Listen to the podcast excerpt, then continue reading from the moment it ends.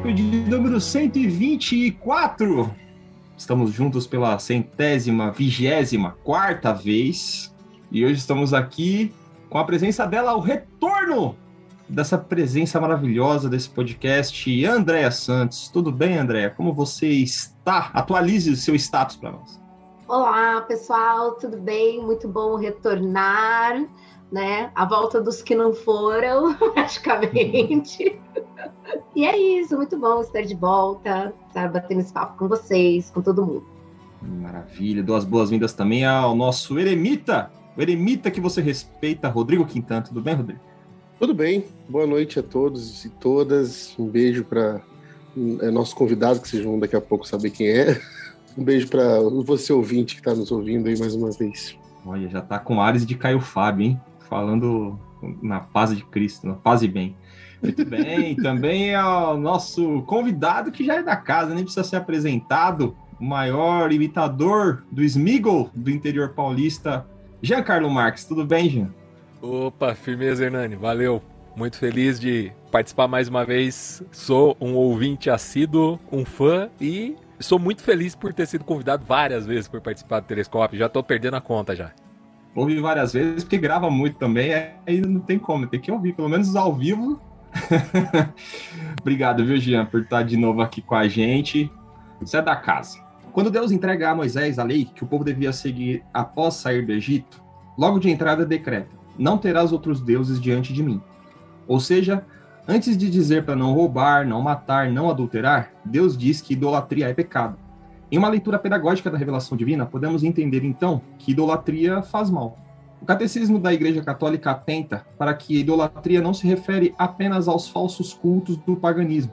Idolatria também é quando um homem presta honra e veneração a uma criatura em lugar de Deus. E se para a maioria de nós é fácil evitar se ajoelhar e fazer orações para bezerros de ouro, outros ídolos bem mais sutis se apresentam e nos cativam nos dias atuais. Ao melhor estilo deuses americanos, hoje nós vamos conversar sobre a idolatria nossa de cada dia e como nós resistimos ou não a ela. Mano, você tá cada vez melhor, velho. Na boa. Deuses americanos. Meu, você precisa de uma é. coluna, uma coluna na Folha de São Paulo, por favor. Atenção. Atenção. Um abraço, editor, um abraço editor-chefe da, da, Folha de São Paulo. Vocês estão perdendo tempo aí, gente. Temos um, um, escritor, um cronista aqui de mão cheia o Rodrigo atiçando a minha idolatria um do meu ego. abriu o jornalzinho, abriu o portal, até lá, reflexão diária. Meu o Deus. cronista. Pílulas de sabedoria. Meu Deus. Pílulas de sabedoria. Vamos fazer um caderninho do telescópio? O Brasil não... Planner, né? Brasil... Assim, na verdade, assim, agora eu vou falar uma parada séria. Ô, Hernani, você tem esses textos todos salvos, assim? Do, de abertura? De abertura? Tem, no site da Crentaços, entre no, no post de cada telescópio a abertura tá lá. Depois dessa bola rolada que ninguém percebeu. Ah, o público. Entrem lá. Mas obrigado pelo elogio, Rodrigo. Já que você fez o ensejo, né? A gente, quando escolhe os temas do telescópio, é óbvio que as pessoas não têm como saber a intimidade das nossas amizades mas a gente acaba escolhendo a partir de coisas que a gente está vivendo e, e, meio que foi um casamento essa proposta que eu fiz com algo que você está experimentando. Então, gostaria de convidar o irmão a pegar a palavra, pegar o bastão da palavra e nos dizer qual o primeiro ídolo com o qual você tem batalhado nos últimos dias aí, como a gente pode se inspirar na sua história tem alguma palavra no Celebrando a Recuperação que eu te escuto, eu te vejo? Eu nunca participei, não sei. Não, não, é só, tipo, é só apresentação, que é Oi, eu sou o Rodrigo, sou um filho amado de, de Deus, salve Jesus Cristo. Ah, essa. Essa aí, então essa, é, é, essa é a frase do, de apresentação. É, e aí o pessoal fala, oi, Rodrigo. Oi, Rodrigo. Ai, ai, obrigado. É, então, a gente estava conversando, eu e o Hernani, esses dias, e na verdade conversando por canais um tanto quanto peculiares, né? Não Mandei comum... uma coruja para ele. não comuns sinais de fumaça, né? Pombo, correio, coruja. Ao bom estilo Potterhead. a gente estava tava se comunicando por canais nunca antes explorados, né? De comunicação. Não, não era o Telegram, não era o Signal, não. era, era apenas outros canais paralelos, porque tomei uma decisão é, em conjunto com, a, com algo que aconteceu. Eu ia ter que vender o meu celular e eu, em vez de me preparar para vender ele um pouco mais para frente, quando eu fosse comprar outro celular, eu decidi comprar, é, vender ele antes de eu ter qualquer celular para eu poder ter um tempo é, sem celular. Obviamente que não é o único ídolo da minha vida, a única luta que eu tenho, mas eu quis fazer isso como uma experiência também. E tô aí, continuo sem celular, faz uma semana e um dia sem celular, sem nenhum tipo de contato com o celular, WhatsApp e tal. Eu uso apenas alguns veículos de comunicação paralelos, né? Tipo, mensagem do Facebook, às vezes eu, eu dou uma olhada, ver se tem alguma mensagem importante. Ou é porque a gente não sabe se você morreu, né? É, então, tem umas pessoas que procuram, mensagem, é. O cara não responde é. mais nada, manda no outro não responde. Fala, meu Deus, sequestrado. Então eu dou uma consultada para ver se alguém tá me procurando desesperadamente, né? E tem o iMessage também, que eu uso pelo computador. O MacBook tem essa, essa vantagem de comunicar-se com outros a Apple tem uma, um cérebro, né? Que aí Entre comunica... os ricos, né? É. Que aí não tem, não tá no, no clube e não conversa. Mas a, a, Apple se comunica, os seus aparelhos se comunicam entre si. Então é, é, a gente consegue fazer isso com aparelhos Apple. Mas quem não é, a gente conversa com é, o iMessage ou o message do, do próprio Instagram também, às vezes eu converso, para ver se tem alguém procurando, se tem alguma coisa mais séria, né? Porque a verdade é que assim, eu tenho percebido algumas coisas importantes assim nessas, nessas primeiras semanas é, talvez eu, eu, eu, eu, não estabeleci um tempo. Eu deixei para ver, tô, tô vendo quanto que dá para ficar e tô, tô, tô caminhando, tô caminhando. É, a hora que aparecer a oportunidade de eu comprar um celular, eu vou comprar e vou voltar, obviamente, né? Aquilo que o Hernani constatou que não tem como você ficar sem completamente, mas pelo menos por um tempo para você perceber algumas coisas é importante.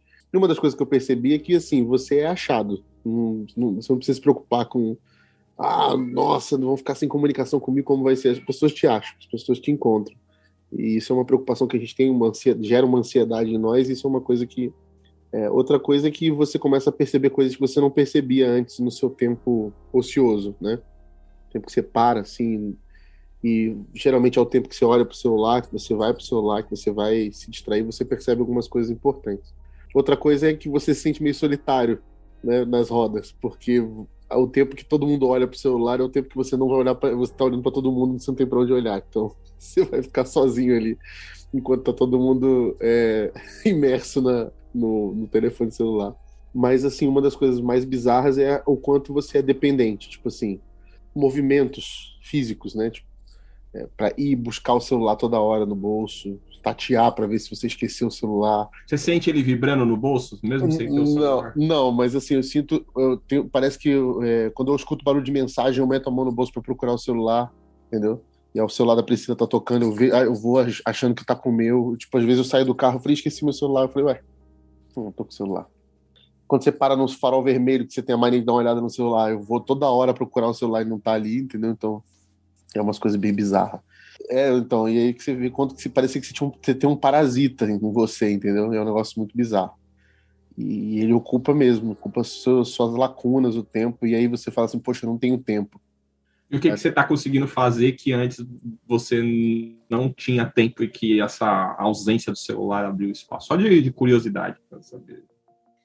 É, eu tava, eu tava, eu tinha, eu tenho um hábito de leitura grande, é, desenvolvi um hábito de leitura bom que estava muito ruim, estava fraco, tinha caído. E isso voltou mais forte, eu tô, tô lendo mais. Tem o, o, por exemplo, o lance da mesa, de você experimentar a mesa de fato, você não tá na mesa quando você tá com o celular na mão, entendeu? Então você sentar na mesa sem celular e você se come mais devagar, você conversa mais na mesa, você percebe mais as pessoas que estão com você na mesa, percebe mais o ambiente, percebe até mais a comida, né? Isso é interessante. Lavar louça até, cara. Lavar louça. É interessante isso. Porque assim, eu dizia que eu não tinha tempo, porque eu tinha muitas coisas, mas, por exemplo, hoje quando eu acabava de comer, eu pegava o celular, né? Pra ver as coisas. Aí quando eu terminava de ver o celular, já tava na hora de eu ter que sair para fazer alguma coisa. Agora não, agora como não tenho celular, eu pego, já tiro a mesa, lavo a louça e, mano, sobra tempo para ainda fazer mais o que eu quisesse, entendeu? Impressionante e isso. nunca mais deixando o Rodrigo comprar o celular. É tipo isso. Tipo isso. Ela que ó, o orçamento esse mês tá apertado, acho que não vai rolar, hein? Não vai rolar, vai ter que ficar Vai ter sem. que esperar aí uns dois, três anos pra conseguir comprar um. É. Algumas ansiedades é, é, que eu acho que é o principal são vencidas, assim, tipo, preocupações de, ah, eu tenho que fazer isso, porque não vão fazer, eu tenho que postar, eu tenho que fazer, eu tenho que. Eu tenho que, e você acaba tirando isso, você fica. Você desacelera, mano. Isso é uma parada que, assim, mais do que perceber coisas que eu tô fazendo que eu não fazia antes, é perceber que você não tá. Você tá desacelerado, você tá, tipo.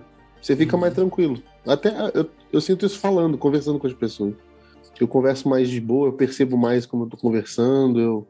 Entendeu? Você, tem, você percebe mais o tempo ao seu redor, eu acho que é isso. E aí, quando você percebe mais o tempo ao seu redor, as coisas vão ganhando contorno diferente. Eu acho que é um exercício bom, sabe? Uhum. É, e talvez isso que você já faz, Hernani, que é você diminuir o ser um hard user para ser um, um easy user, né? Já é uma coisa muito boa, já que a gente vai ter que conviver com o celular, né? Talvez isso seja meu retorno, seja mais de boa nisso aí. É, acho que entra até um pouco na, na reflexão que a, que a gente acaba propondo aqui, é que, primeiro, que qualquer coisa pode se tornar um ídolo, né?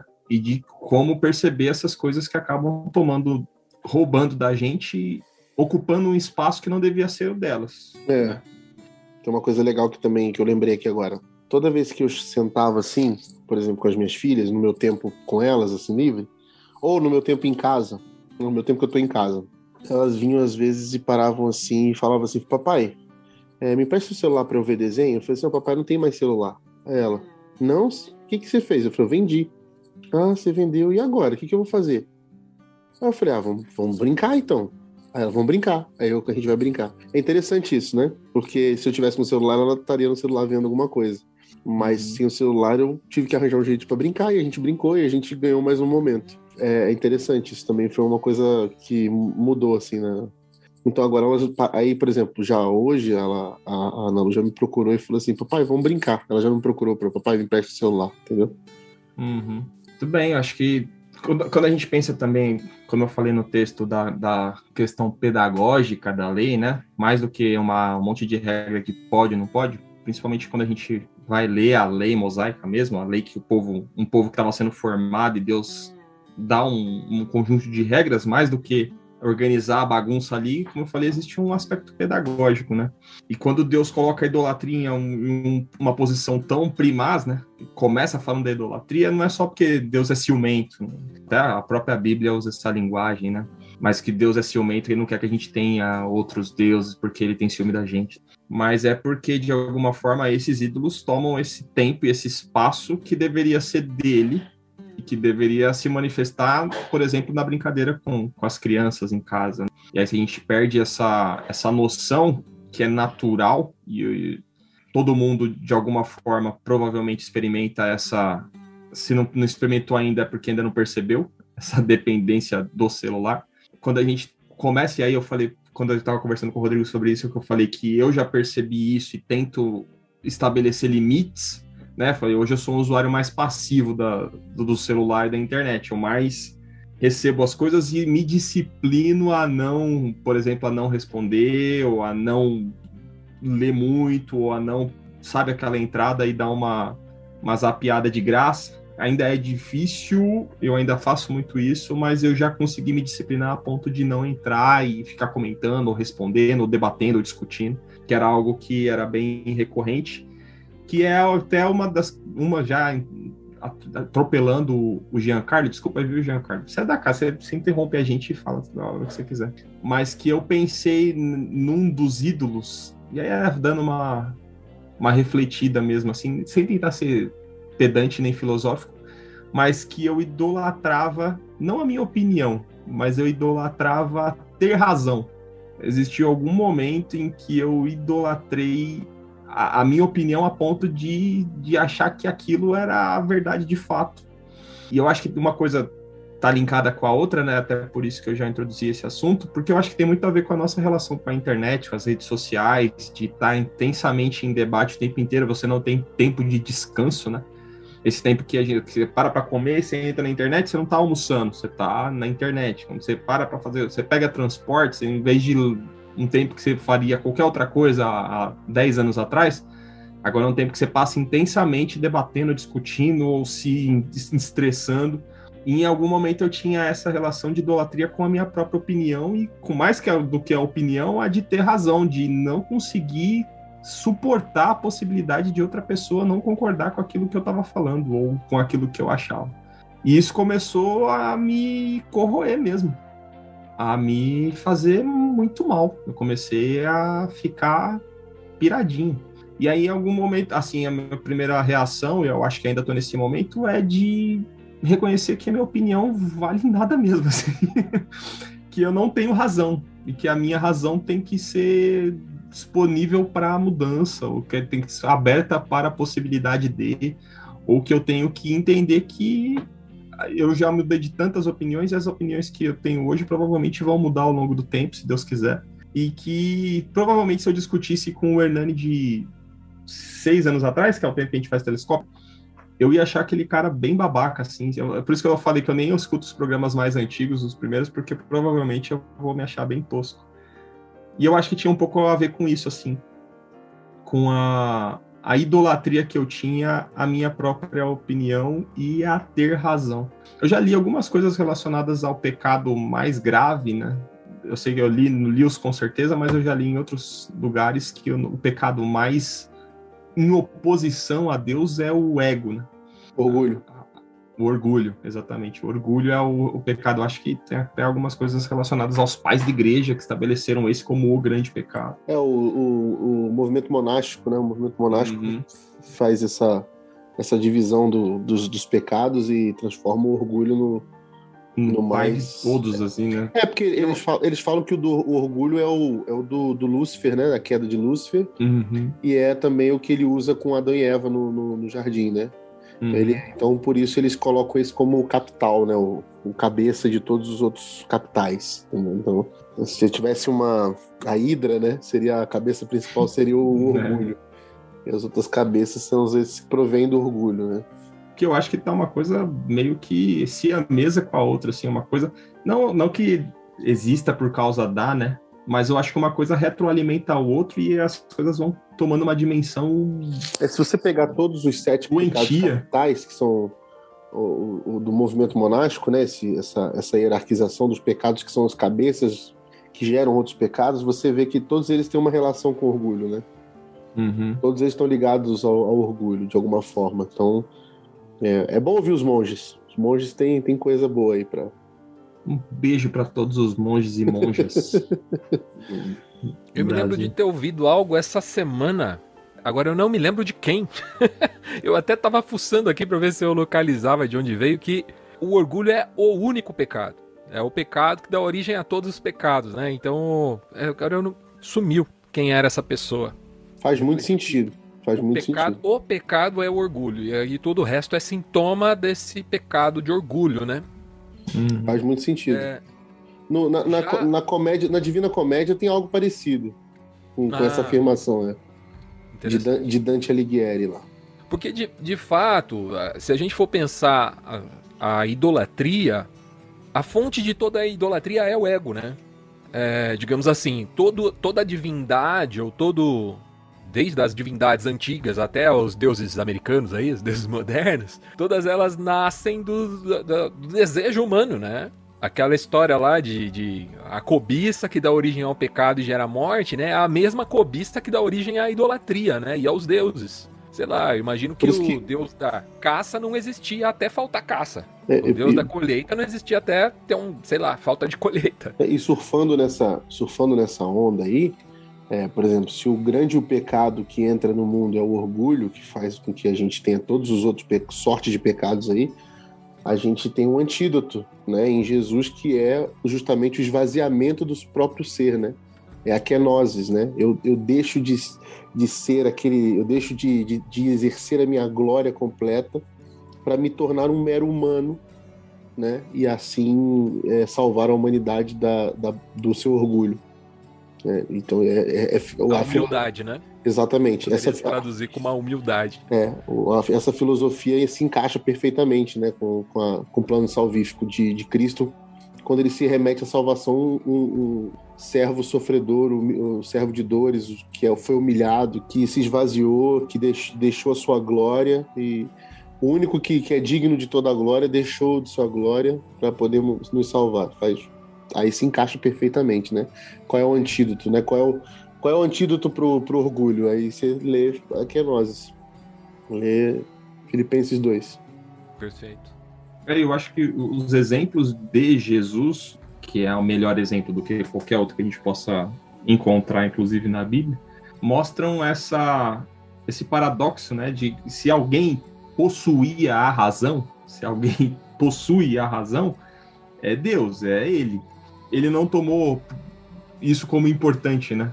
E aí ele apresenta a solução que não é exatamente ter a razão, mas viver a, a o evangelho, né, a verdade, de, de forma a aceitar, inclusive, a oposição do outro, independente de onde ela venha e de como ela seja. Você, a, a obrigação, essa humildade em oposição ao ego, te movimenta não para um debate é, de, de, de, de, quem está com a verdade, né? Essa nossa idolatria que é ainda tão mais latente na nossa tradição protestante de quem está com a verdade, quem tem a razão, mais do que a submissão para uma verdade que eu admito que é maior do que a minha opinião, né? Nós não somos doutrinados ou discipulados, ou eu não fui, né, discipulado, a fim de desenvolver essa, esse tipo de humildade que às vezes em outras tradições, eu estou me esforçando muito para não citar os católicos, mas não só os católicos, outras tradições religiosas. Cita os meninos, cita além ele. do cristianismo. Qual menino? Sinta os meninos, sinta os meninos católicos. Os meninos, né? Um beijo para todos os católicos. É. Vai vir os crentes falando assim, nossa, mas logo os católicos, mais de Não, a gente nem, a gente não. Uh, mas outras até tradições religiosas que te que te dis, disciplinam nessa humildade de entender que, que você é muito menor do que você julga ser e que a sua opinião vale muito menos do que você acha que ela é, vale, sabe?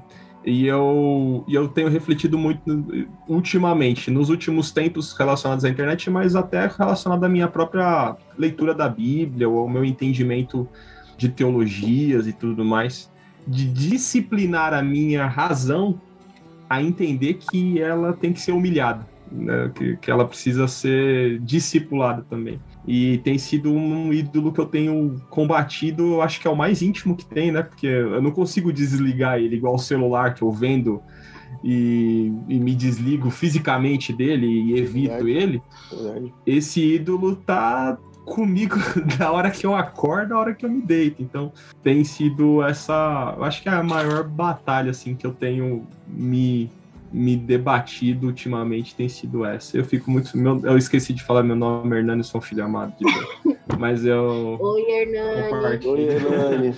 compartilho dessa idolatria. Mas, bando de idólatra, bando de idólatra a gente é. Né? Ouvindo o que você estava falando, acho que a primeira coisa que eu lembrei foi, já diria o ditado, você quer ser feliz ou ter razão? E eu acho que eu tenho seguido um pouco é, esses tempos atrás, estava até tentando achar aqui onde está o livro, mas eu acho que está tá no meu quarto, que é do Ryan Holiday, que é um escritor né, americano, é um best-seller do New York Times, que chama o, o Ego é o Inimigo. E eu estava lendo também esses tempos, porque eu acho que é uma coisa que aflora muito na gente, é, o ego, né, de estar tá certo em tudo, ter razão em tudo. Eu não sei se também a sociedade que a gente caminha, ou da forma também que a gente é desenvolvido, né, sempre de muita competição, de muito isso, de muito status, de muito. Eu não sei o quanto isso também impacta de a gente também seguir esse caminho, né, de, de certo e errado, eu tô certo, você não. É muito é, binário, assim, sim, não, enfim. É, e aí eu tava, enfim, eu tenho lido esse livro e, é, e, é muito pelo meu dia a dia também, que eu sinto a mesma coisa. E, e, ele fala muito sobre o quanto isso impacta na nossa comunicação, na nossa fala, no nosso relacionamento, no nosso modo de agir. E aí eu saí esses tempos atrás, estava fazendo um exercício é, de me observar mais, né? Assim, E é muito doido, porque quando você de fato para para se observar, né? porque na correria do dia a dia você sai fazendo as coisas muito no automático, quando você para para se observar, aí você fala, caramba, aqui eu realmente, tipo, não tinha necessidade, né? Novamente, eu não preciso mostrar que eu tô certo o tempo todo, que é do meu jeito do tempo todo, que tem que ser isso. E tem sido um exercício apesar de legal, mas muito desafiador, assim, às vezes você tem que se deparar com um lado seu que você não queria muito ver, assim, você fala, nossa, e é a verdade, acho que é um ponto que acho que a gente às vezes tem muito medo, né, de o nosso ego sempre fala, não, nós somos certos, nós, né, eu não faço isso, eu não faço. E às vezes isso acaba, não, não digo nem de nós fazer alguma coisa que impacte tanto o outro, mas é sempre essa busca de estar tá certo por alguma coisa, sempre ter que provar algo. E é muito, e no fim das contas, essa vida de você ter que sempre provar algo é muito pesada, assim, é mais pesado que não ter que provar nada. Então, acho que é um grande desapego, assim, também, né? É óbvio que a gente não está falando para ser passivo em todas as situações de você não colocar a sua opinião ou, ou ser mais assertivo no momento que de fato exerça. Mas é aquilo de tem certas coisas que você pode deixar passar, sabe? Você não precisa sabe? Tem certas coisas que você realmente. E eu tenho colocado, e sim, tentado, né, também, colocar em prática, mas é zero fácil. Zero é. fácil. Eu tá bem naquela, né? na minha cabeça tá a Bíblia, o ego é o inimigo. Mas eu acho que é muito maneiro isso que você fala, na, na, perspectiva de que, ah, não, não é ficar passivo assim, aceitando tudo. É, e de fato não é mas é que na, na ideia de idolatria que a gente está trazendo, qualquer coisa pode se tornar um ídolo. E não é Sim. porque alguma coisa tem potencial idolátrico, nem sei se a palavra existe, mas só tem esse potencial de se tornar um ídolo, a gente tem que evitar, tipo assim, ah, eu posso idolatrar comida, então eu vou deixar de comer, vai morrer. Assim, você pode disciplinar-se a evitar que a comida se torne um ídolo, ou a pornografia se torne um ídolo, ou o celular se torne um ídolo. É disciplinar-se a ponto dessa desse ego, desse orgulho não se tornar um ídolo que, na minha percepção, em algum momento eu deixei é. dominar, ocupar um espaço que ele não deveria ocupar na minha no vida. Grupo, no grupo do... Equilibra tudo, né? É, no grupo é, de... mas cabe para tudo. No grupo de discipulado que eu faço aqui, a gente estava estudando aquela passagem de Mateus 6,19, que Jesus vai falar que é, não, não acumulem tesouros no céu, no, na terra, onde a traça e a ferrugem corroem e o ladrão rouba e furta, mas acumulem tesouros no céu. É, e aí é, a gente estava lendo um material, é, não um material é, exatamente do discipulado, material que a gente usa como norte, né, para poder conversar. E no material eu vinha com aquela, aquela, aquela aquela interpretação, aquela, aquela exegese bem é, da cartilha, sabe? Evangélica norte-americana. Que, tipo assim, não, porque a gente tem que dar prioridade às coisas do reino, né? As coisas da igreja, do reino, não pode dar essas coisas aos fama, sucesso, poder, né? casa, carro e tal. E aí eu falei que isso é uma problemática que a gente aprendeu desse jeito e a gente parou de, de ler o texto, de fato, né? Quando você vai ler o texto, você estuda, ele é bem. A, a, esse texto é bem parecido, a, a, tradução dele é boa. É muito boa a tradução dele. Por que eu estou dizendo isso? Porque ele fala, não é o tipo de tesouro que ele está falando, né?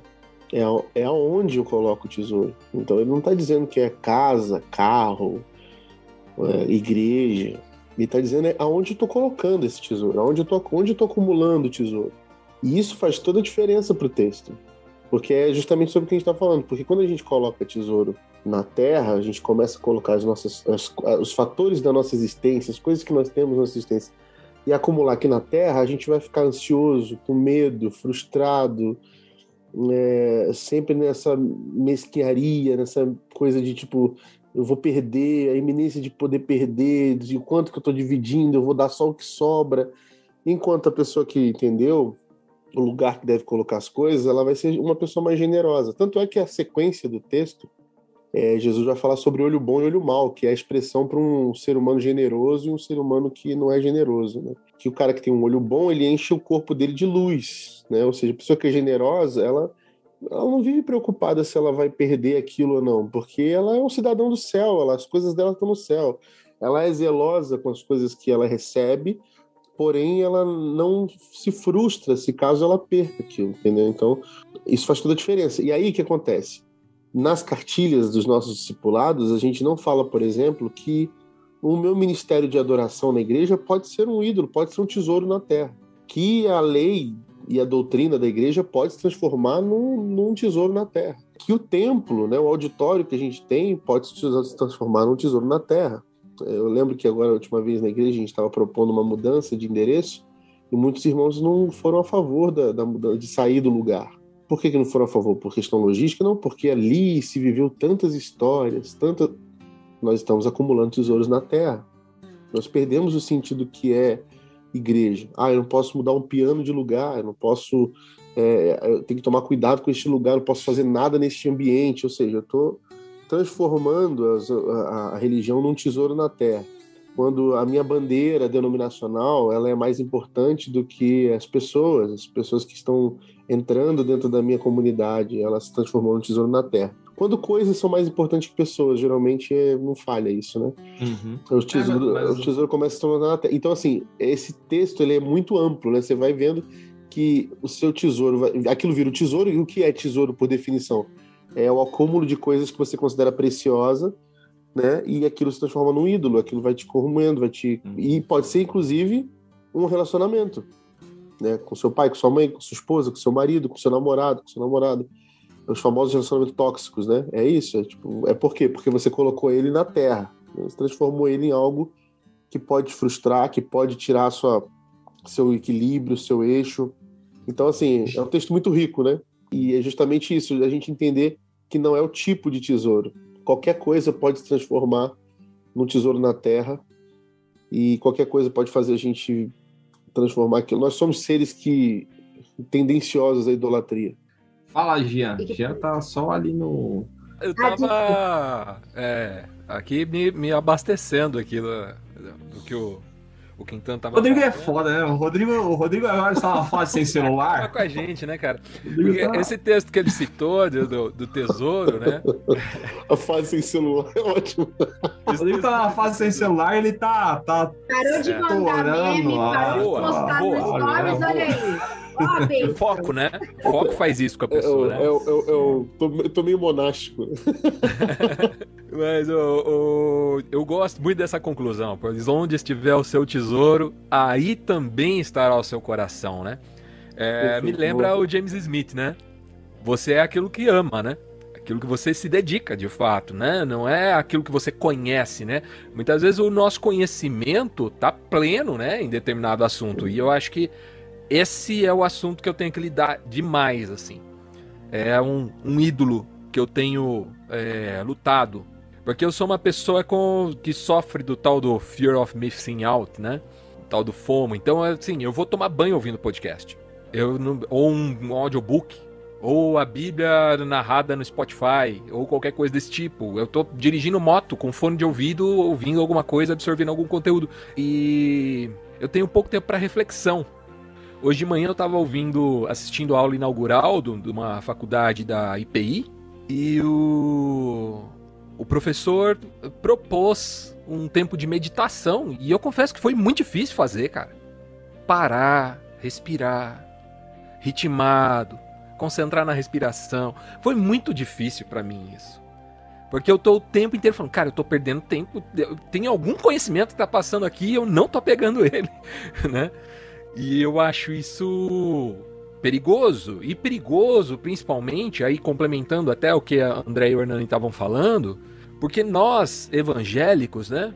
Temos uma. uma esse, esse termo tá bem desgastado, cosmovisão, mas eu não, não consigo pensar em outro mais adequado. Vocês podem até me ajudar. Nós temos uma cosmovisão orientada à verdade. Vocês já devem ter ouvido isso. Que os evangélicos todo o seu discurso é pautado pela verdade. É o dogma, né? É o dogma. O dogma central é a verdade. E enquanto que o dogma dos católicos é a unidade, né? Então o dogma central dos católicos é que só existe uma igreja. Se você sair dela, meu amigo, você tá lascado. Então, você é um até com aquele irmão que você discorda, que você e você senta com ele, comunga com ele, você tem uma relação com ele, o abençoa, o ouve apesar das diferenças. Enquanto nós, evangélicos, temos uma, temos uma facilidade muito grande para romper as pontes, quebrar, né? E, e se distanciar.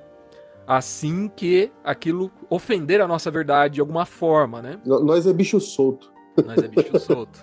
Protestante, né? Gosta de protestar, né? E, e eu acho que muitas vezes a, a nossa sede por conhecimento, por informação, abastece esse ídolo, sabe? De eh, aquilo que o Hernani estava falando, de querer ter razão, de querer, de achar que todo mundo quer saber a minha opinião sobre determinada coisa, quando na verdade tá todo mundo, cada um gritando a sua opinião, né? E ninguém tá ouvindo ninguém, né?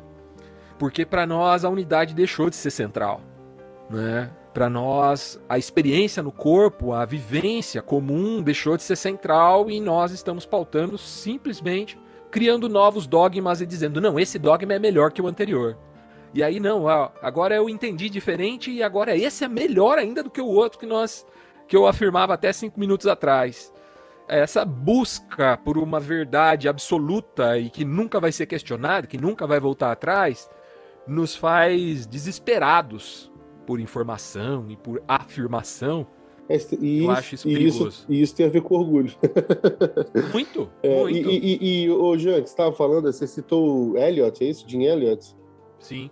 Então, e, e é ele que diz o, o, não é tolo aquele que dá o que não pode manter para ganhar aquilo que não pode perder, não é isso? É ele que fala isso, né?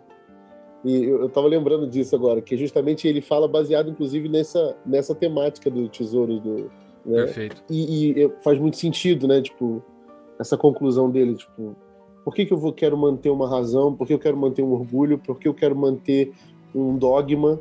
Se para eu eu vou manter isso até quando? Quantas pessoas serão assassinadas, violentadas por, com a minha razão, com o meu orgulho, com o meu dogma? Quanto eu vou perder, né? Então ele falou, não é tolo aquele que dá o que não pode manter para ganhar o que não pode perder. Isso isso faz muito, cara, isso traz tanta reflexão que dá até dá pra gente fazer outro programa, inclusive. Cara, dentro desse cercado, eu tenho me questionado muito acerca dos, dos meus limites, sabe? Acerca do, do. Cara, até onde essa corda alcança? Até onde eu posso chegar? Né? Até onde eu posso ir em busca, né? Tava, e até é, onde eu, eu posso ser alcançado pelo meu irmão e alcançar o meu irmão, né? Eu tava relendo um livro. Limite, será, né? Você já leu um livro, o, o Jean, chama Shabat? Shabat? Não. É, Shabat. Ele é, ele é, é escrito por um rabino também. E eu estava relendo ele essa semana, né? Na minha peregrinação. é, eu estava relendo ele. E, cara, tem uma coisa muito interessante nessa temática, que é justamente isso, a gente pensar assim, cara, o quanto o meu comprometimento com, a, com o evangelho tem virado uma meritocracia para mim. Entendeu? O quanto eu, eu exijo compromisso no meu discipulado e o quanto eu, eu, eu demonstro entrega. E aí, mano, e aí é, é aí vem, vem, vem, a luta, né? Que é assim, qual é a maior frustração pastoral? É as pessoas não terem compromisso que você gostaria que elas tivessem. Mas qual é o maior problema pastoral de acordo com o evangelho? Você não pode exigir compromisso. Porque exigir compromisso está exigindo que as pessoas se tornem operários. Gente que está fazendo um monte de coisa, mas não aprendeu a se entregar. Não aprendeu a se render. Não aprendeu a simplesmente descansar. Porque quando em vez de você produzir, de você exigir compromisso, por que não se entrega? Porque você, ao invés de não estabelecer uma meta de compromisso, por que você não se rende? Como um filho amado de Deus, salvo em Jesus Cristo. Porque a sua identidade já está mantida, já está salva, já está redimida nesse, nesse, nessa posição. Você é um filho amado. E aí, cara, aí vem o texto de, do batismo de Jesus, né? Que vai dizer o quê? Que Jesus, Deus vem, rasga os céus e diz: Esse é meu filho amado, quem tem alegria. E aí qual o lance? Pô, Jesus não tinha feito porcaria nenhuma, velho. Jesus não tinha escolhido os doze, Jesus não tinha batizado, Jesus não tinha, não tinha feito milagre, Jesus não tinha feito uma profecia. Jesus não tinha feito nada, ele não tinha nem testado. Nem arrepender no batismo, ele não arrependeu nada, porque não tinha pecado. Não tinha pecado, né? Piadinha teológica. Então, mas o, é, e, aí, o... e, aí, e aí, nesse momento, Jesus fala assim: ó, você é meu filho amado. Então, tipo assim, mano, essa lógica, tipo assim, você não precisa fazer nada, você precisa se render. E aí, quando você se rende, você gera, então, um, um vínculo tão poderoso de entrega que aí a sua vida passa a ser graciosa e não uma agenda de o que eu tenho feito, o que eu vou fazer ou deixar de fazer para provar algo, para ser alguma coisa. Então eu vejo que tipo isso se torna um, rapidamente se torna um ídolo para gente.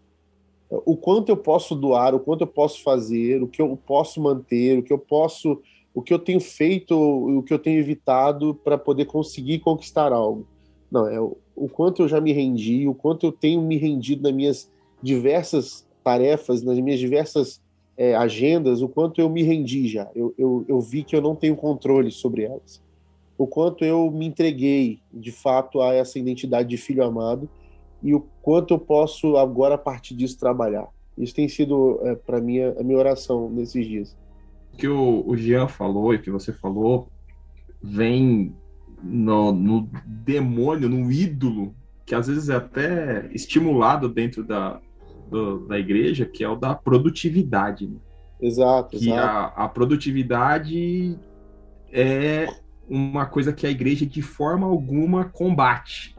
E é uma, das, é uma coisa nociva e tão clara dentro do, do, da Bíblia como uma orientação de Deus que o descanso é uma ordenança, é uma lei, não por ser, né, não, não é para idolatrar o sábado, mas é porque isso expõe a necessidade que ele, que ele pedagogicamente mostra que Deus descansou, não é porque Deus estava cansado, Deus descansou para te mostrar, cidadão, que você não precisa produzir full time, né?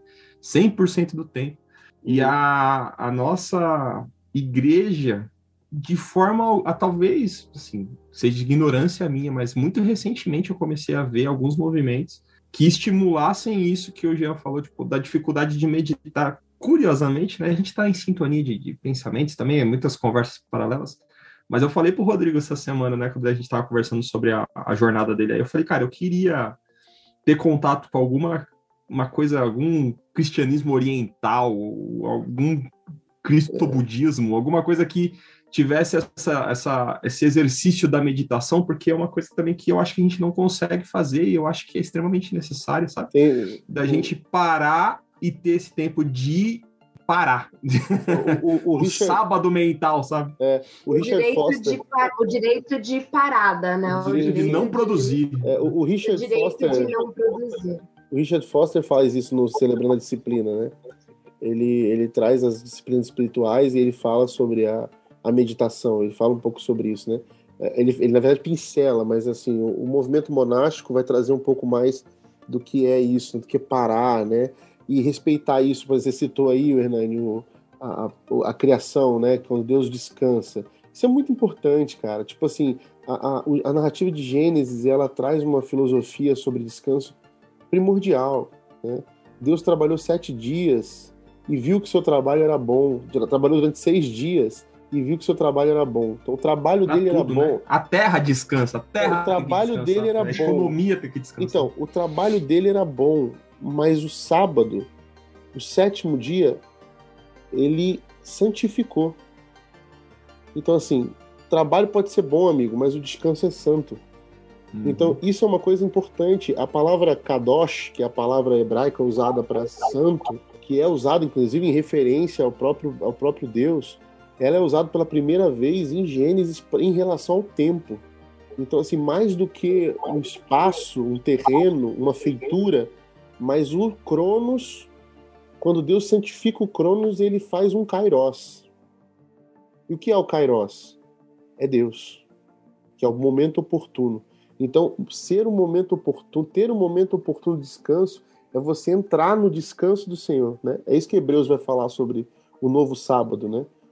Quem é o novo sábado? É Cristo. Então, entrar no descanso do Senhor é, é entrar nessa lógica de Jesus. É, é, um, é um jeito Cristo de viver. Eu, eu entrei nesse jeito de Cristo de viver e eu consigo agora entender, olhar para o tempo de como se fosse uma fotografia. O que é a fotografia? A fotografia ela não tem valor em si, mas o momento que ela registrou tem. Então, o que torna a fotografia especial? A sacralidade do momento que ela registra. Então, é isso é o descanso que eu entro, entendeu? O último livro que eu terminei de ler foi até um presente do pessoal da Crentaço, tem que dar testemunha e agradecer, que foi a Liturgia do Ordinário, até no nosso grupo Telescópio eu até acabei indicando, ela termina o livro falando justamente sobre o descanso como parte dessa liturgia diária, né, do nosso cotidiano. E ela faz essa observação que eu achei maneira também, de que na cultura judaica o dia não começa quando você acorda, né? O dia, o dia começa na, na, na contagem judaica quando ele termina, né, no entardecer, no final, você começa o dia descansando, você não começa o dia produzindo, né? A gente ocidental, nossa cultura aqui, a gente começa a contar o dia quando você acorda já atrasado para ir produzir, né? E quanto menos você dormir, às vezes é melhor, porque daí você está produzindo, você tem que produzir, você tem que, mesmo que não seja uma produção ativa, sabe? Você tem que ter, eu tenho que assistir a série que está todo mundo discutindo, eu tenho que ler o livro que está todo mundo lendo, eu tenho que ouvir o podcast que está todo mundo ouvindo, eu tenho que ir fazendo. Tá, tá. tá. E essa hum. lógica, a gente idolatra ela, né? Edu, exatamente, é isso, essa é. é a questão. De que na cultura, na cultura judaica e bíblica, o dia começa com o descanso. Deus ensina o descanso, Deus exige o descanso. O deboísmo, né, gente? O deboísmo, ele é, deboísmo. é, mano, ele é divino. Ela até fala, ela fala no livro que não tem ninguém que vai na igreja dar testemunho e fala assim: ah, eu, essa semana eu descansei.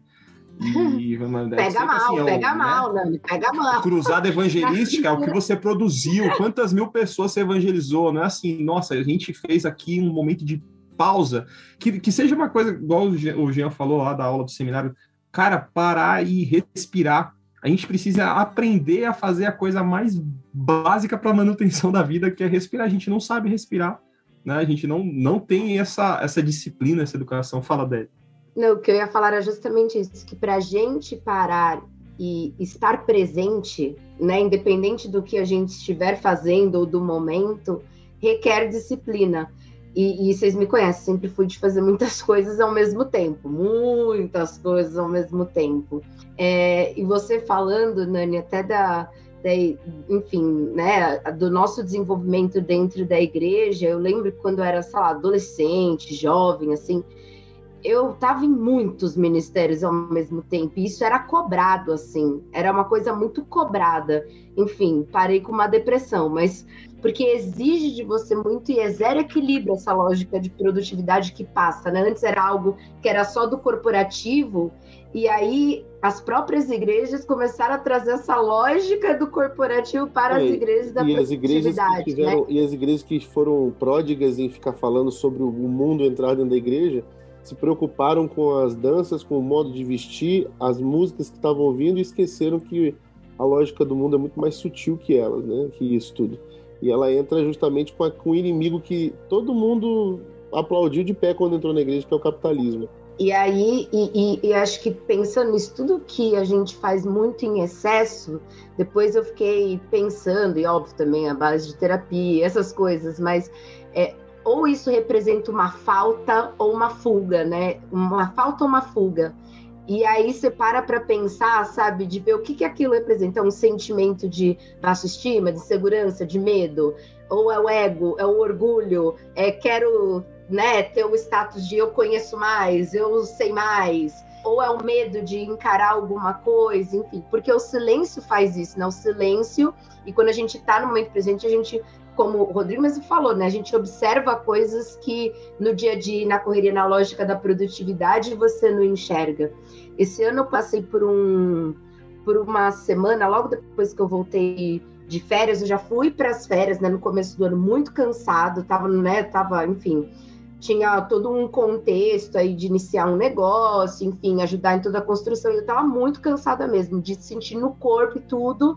E logo que eu voltei de férias, eu peguei Covid, então eu fiquei uma semana de cama mesmo. Foi cama, tipo, não no mal, mal de Covid, mas assim, meu corpo tava assim, é aquela coisa, se você não para, o seu corpo te para. E aí foi, como diz meu terapeuta, foi o Covid terapeuta que depois disso eu falei, nossa, de fato, você tem que ter disciplina e impor limite para as coisas, porque sempre vai ter coisa para fazer, sempre alguém vai saber mais, sempre, sempre, sabe? E a gente viver numa lógica comparativa é, é, é, o caos que a gente vive hoje, né? Alguém que está postando não sei o que, que tem não sei quantos seguidores. Alguém que sabe leu três livros e você não leu nenhum. E a gente esqueceu de diminuir o ritmo das coisas. Então, até para meditar, por exemplo, uns tempos atrás, eu comecei a meditar. E me fez muito bem. Eu meditava 15 minutos de manhã, 15 minutos antes de dormir. E era a melhor coisa, melhora muito o sono, melhora tudo, assim, né? A sua capacidade de reflexão, essa pausa, né, na fala, quando alguém fala alguma coisa, você percebe mais, enfim. Então, todos os dias você tem que meio que colocar alguma coisa no seu dia para te fazer, assim, parar, né? Para te fazer um pouco refletir quando você escuta algo, né, nessa lógica, tem que saber, tem que responder, você responde logo de cara e você não para para refletir. E aí você tem que colocar algumas coisas. Então, eu comecei a fazer uma, um exercício que até a Priscila Diakov, que participou com a gente de comunicação não violenta, depois eu conversei com ela, né, fiz né, um, um treinamento com ela, e ela sempre trouxe isso, de quando alguém te contar alguma coisa, falar alguma coisa, nunca responda de cara. Lance perguntas, né, de como, por quê, onde, né? Assim, para te dar mais o tempo de reflexão que isso foi tirado de nós, assim.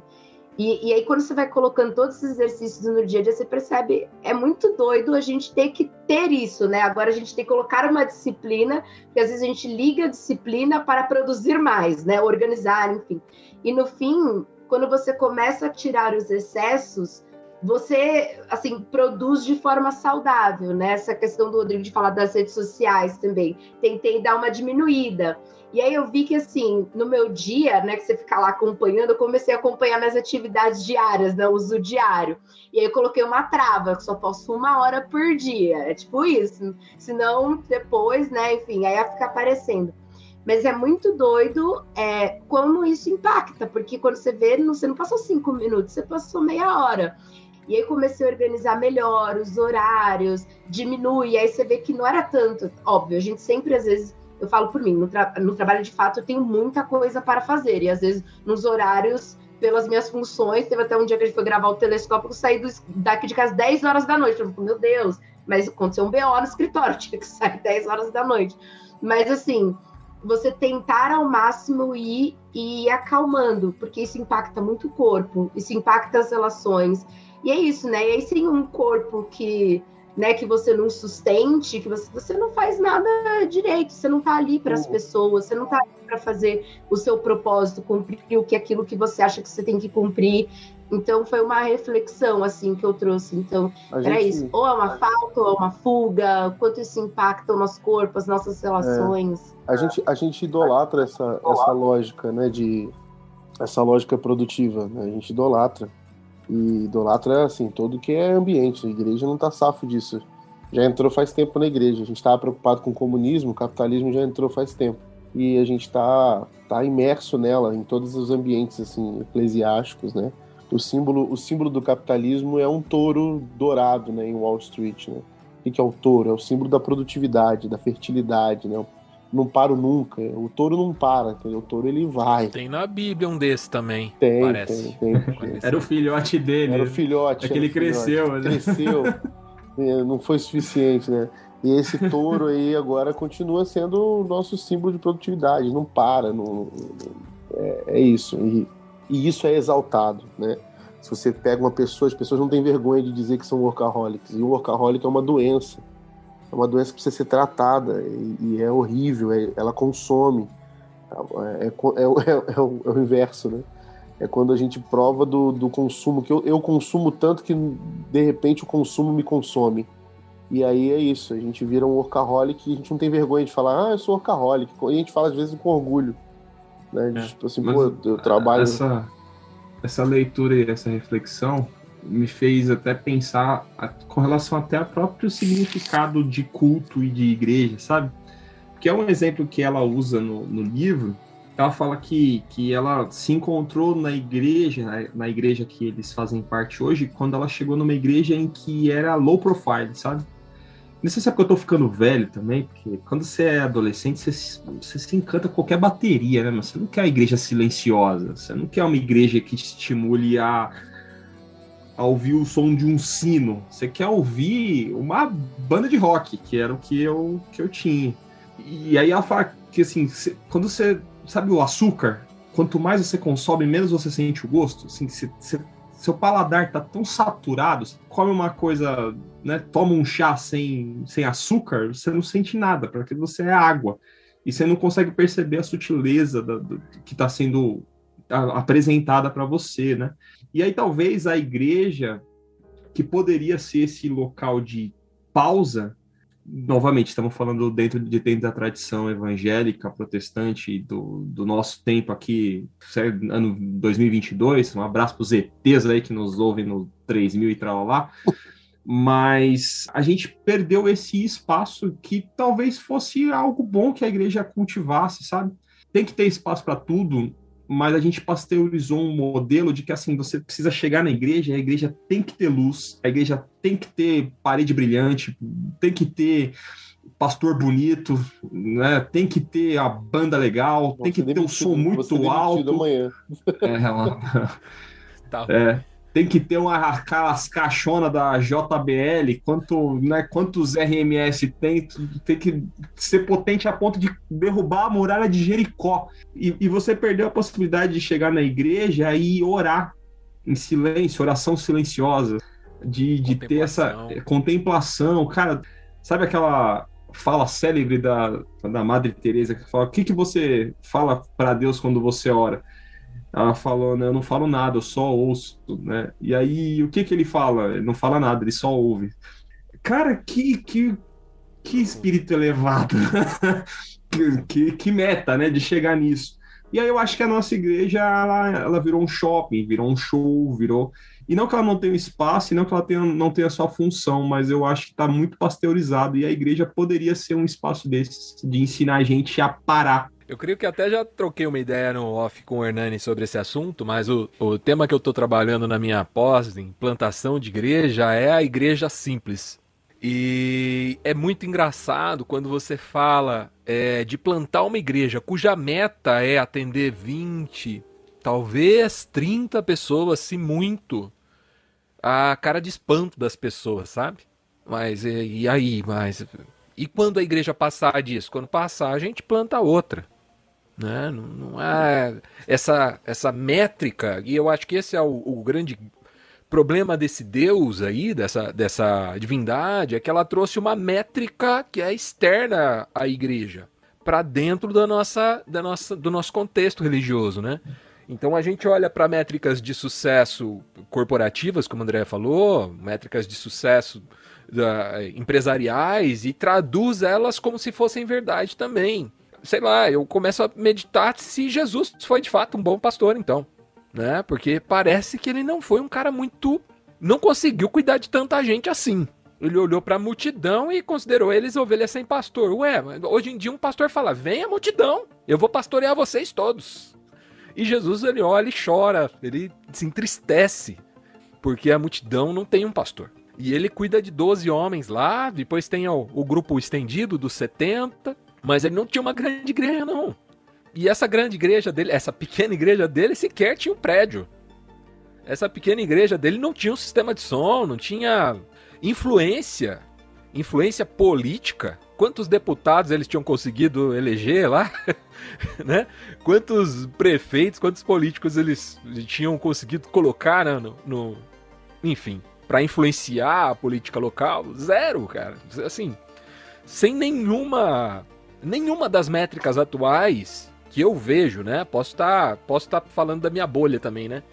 Mas nenhuma das métricas parece apontar Jesus como um pastor de sucesso, como o bom pastor. E a partir de uma leitura até da, da parábola que Jesus conta do pastor, do bom pastor, é, existem três personagens nessa parábola, né? Ele fala que existe o bom pastor, existem as ovelhas e existe o ladrão que vem para roubar, matar e destruir. É, o lobo, né? Que é uma ovelha em pele de lobo, né? Olha, perdão, é um lobo em pele de ovelha, né? Não uma ovelha em pele de lobo. Ele vem para matar, roubar e destruir. Então, se você, nessa, nesse contexto, se você não é Jesus, você não é pastor, desculpe. Você pode até ter um título pastoral, mas o pastor da igreja é ele. E quando ele envia os seus discípulos, ele diz: Eu vos envio como ovelhas. Ele não diz eu vos envio como pastores, diz eu vos envio como ovelhas por meio de lobos. Lobos que muitas vezes vão estar disfarçados de ovelha, né? Como o, o, o lobo ali que vem para matar, roubar e destruir, o ladrão que vem para matar, roubar e destruir. E breve, se você não é ovelha e você não é pastor, e não é Jesus, né? Para ser pastor, resta esses dois papéis aí, do, ou do lobo ou do ladrão, né? Que não, não parecem coisas muito legais para a gente exercer, né? É, a nossa ambição de influência religiosa muitas vezes passa por um, um engano muito profundo, assim, do, do para o que nós fomos chamados como, como corpo de Cristo. E eu acho que isso foi uma desconstrução que aconteceu na minha cabeça de uma forma muito gradativa, sabe? Muito lenta, assim.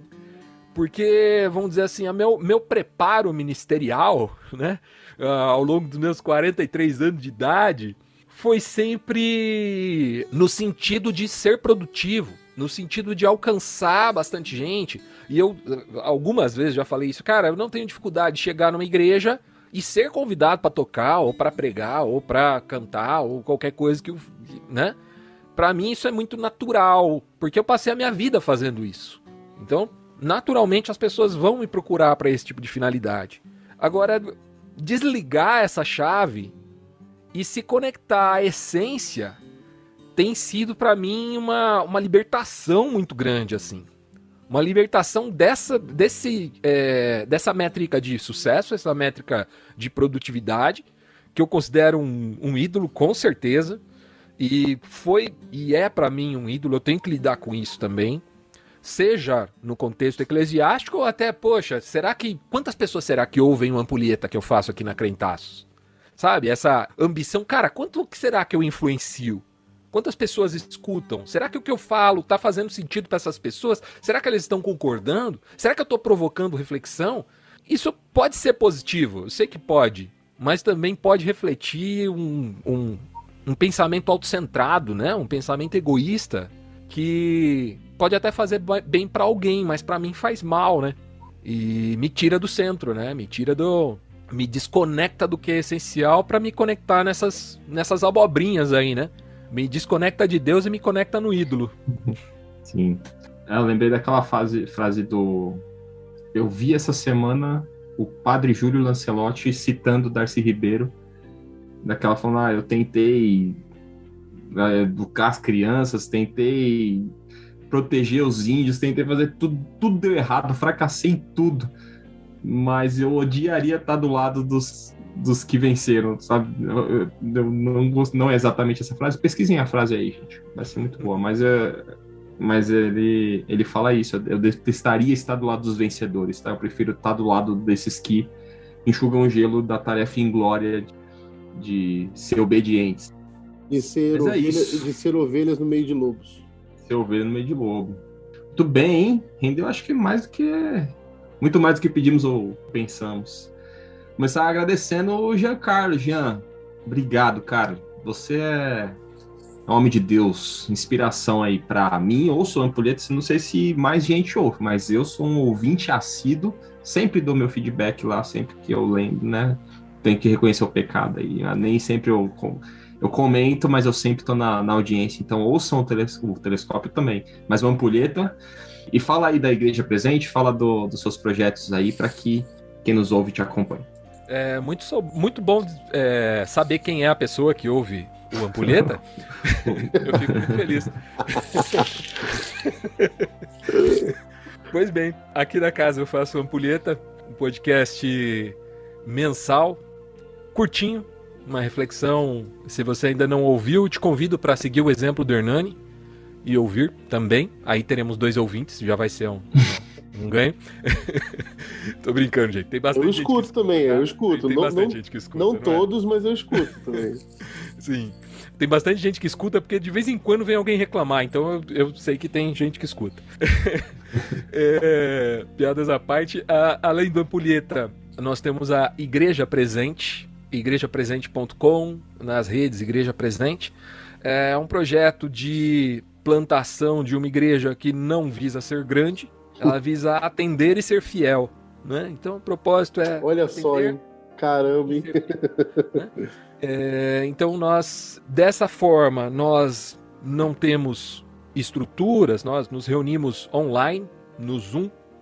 É, antigamente usávamos o, o, Google Meet, agora estamos usando o Zoom. Então, por causa dessa questão de utilizar o Zoom, a gente precisa que entre em contato conosco, quem quiser participar da reunião, para disparar o convite. Mas, assim, se você entrar no Instagram, Igreja Presente, e lá mandar um inbox, a gente dá toda a orientação. Mas assim, é uma proposta de igreja que se reúne online. Nós temos pessoas espalhadas aí pelo Brasil. É, são poucas pessoas em cada localidade, né? Mas espalhadas por vários estados brasileiros e que se edificam, se pastoreiam mutuamente, né? Não, não existe essa essa ideia também de uma coisa pulpitocêntrica, uma coisa um culto à personalidade nem nada desse tipo. É uma proposta bem diferente, assim que enfim, desagrada muita gente, mas eu sinto que estou conseguindo me, me desintoxicar de algumas métricas que, que me seduziram por muito tempo, sabe? Boa. E tá sendo uma experiência legal. A Igreja Presente completou um ano em julho e temos, assim, sido muito felizes em ver o quanto as pessoas têm sido edificadas. Nós, eu, minha, minha esposa, minha filha, temos sido edificados e em um processo que quebra um pouco dos paradigmas que a gente pensa liturgia, né? Também tem a, o Justo Detecator, que é a minha banda, está alguns meses aí sem lançamentos, mas tivemos poucos meses atrás aí um lançamento de um, de um blues brasileiro com a participação de Antônio Carlos Costa. Foi uma, um lançamento que nos deixou muito felizes, assim, a, o fato dele topar participar, dele gravar com a gente ainda estamos trabalhando num álbum aí, mas bem devagar.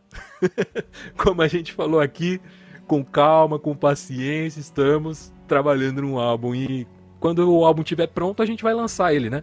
Que vai ser exatamente na data que ele estiver pronto. E seguimos nessa, nessa jornada aí de baixar um pouco a, a velocidade, a intensidade e focar na fidelidade. Seja sempre bem-vindo, a casa é sua. Em breve nos vemos aqui no Telescópio novamente. Opa, valeu. Beijo, Deia. Até a próxima. Beijos, até a próxima. Já tô no ritmo também da leveza, que é sono mesmo. Já começou a meditação aí. Pra... Já comecei aqui a meditação, mas fazendo jus em breve estou em férias, porque agora sim a gente tira férias com mais frequência para descansar mais. As coisas vão mudando, que eu desejo para todo mundo. Acho que é uma vida de mais equilíbrio. Estamos precisando de mais equilíbrio. Acho que a gente já está, assim, acho que está muito claro que os extremos não são bons em, e para nada, de nenhum tipo, de nada. Então, é isso. Uma vida mais equilibrada a todos e todas. Beijo, Rodrigo. Até mais. Um beijo, eu queria deixar um, um recado pastoral. Posso? O podcast é seu. Não, não é assim, não é assim, não faz isso. Mas eu acho que eu fiquei pensando assim, né? Que o Jean tava falando da igreja presente, veio na minha cabeça muita coisa, assim. E eu tenho pensado nesses dias também. E como diriam os ditadores, né? pensar faz mal, né? Então a gente precisa pensar. E quando a gente para para pensar, eu fico pensando justamente nisso, que a gente tem se tornado e eu tô dentro do, do sistema, eu tento ser um, um vírus lá dentro, um, de alguma forma subverter algumas coisas, mas volta e meia eu, a gente se assusta né, com, com algumas coisas que a gente vai abrindo, vai descobrindo cada vez mais que o, o, o, o, o poço tem porão, o fundo do poço tem porão. E vem na minha cabeça isso, né? As pessoas estão ouvindo esse podcast que são talvez escravas de alguns ídolos desses que a gente falou e não sabe que são ídolos, né? não sabe que estão amarradas, presas, acorrentadas a esse sistema idólatra de produtividade, de, de fazer, de meritocracia, de fazer por merecer, fazer ou deixar de fazer algo para ganhar algo e ter que produzir, ter que dizer que está produzindo, ter que fazer parte para provar alguma coisa. Tudo isso, todo esse sistema de produtividade são ídolos que colocaram na sua vida, que te acorrentaram, e o papel do ídolo é, é, é te sugar, é drenar suas forças, é exaurir tudo que você tem de bom e não deixar nada assim, deixar um corpo, né, uma pessoa sem alma. Jesus ele é pródigo em falar sobre o problema disso. Ele fala se você ganhar o mundo que, que adianta se você perdeu a sua alma? E para mim a fala mais poderosa de Jesus está em Mateus 11, 28, que ele diz assim: Venham a mim todos que estão cansados e sobrecarregados, e eu lhes darei descanso. Tomem sobre vocês o meu jugo e aprendam de mim, pois eu sou manso e humilde de coração, e vocês encontrarão descanso para suas almas. É, essa frase poderosa de Jesus rompe com orgulho, porque eu sou humilde e manso, é isso que o Cristo está dizendo. Eu sou o seu sábado, eu sou o seu Shabbat Shalom, eu sou a paz que vocês precisam. Então vocês não precisam se entregar a nenhum ídolo desses, vocês não precisam provar nada, vocês não precisam fazer nada para provar, vocês já são meus filhos amados. Eu amo vocês do jeito que vocês são. Vocês não precisam, não precisam. Então você que está ouvindo hoje a gente aí, Abandone os ídolos, quebre-os em nome de Jesus.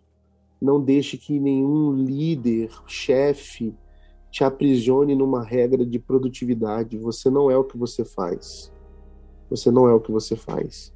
Jesus está dizendo para você agora, nesse momento, abandone isso e descanse. Relaxe, respire fundo, porque essa é a mensagem da igreja de Jesus uma igreja de Jesus ela traz esperança para a gente nesse tempo porque ela traz descanso, ela traz entrega, descanso e isso redime a gente de um mundo mal, de um mundo que só quer o que a gente pode produzir. Não é sobre isso, é sobre quem você é, um filho amado e isso não depende de nada. Né? Deixa que Deus diga para você quem você é e Ele vai dizer e você vai ouvir a voz dele dizendo para você Agora, meu filho, vem para mim, porque eu vou te aliviar, eu vou te dar descanso, eu vou aliviar a sua alma, porque é isso que importa. Então é isso que eu queria dizer. Uma boa noite, um beijo, tchau. Beijo. Vou nem fazer piada para não estragar esse momento sublime. Mas agradeço você que nos ouve, ouça sempre. Nos siga nas redes sociais, arroba canal Telescópio. Sigam também a Produções Subversivas, arroba Crentaços. Mês que vem a gente se vê, telescópio, pés no chão, olhando pro alto. Tchau.